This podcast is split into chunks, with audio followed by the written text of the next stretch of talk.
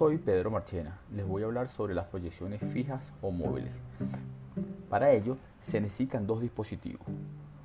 Una pantalla de proyección y un dispositivo de emisión de imágenes.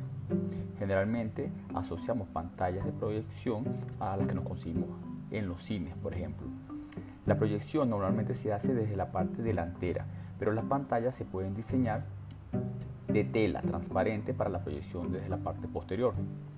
Se usan casi exclusivamente los colores blanco y gris en las telas con el fin de evitar la decoloración de la imagen.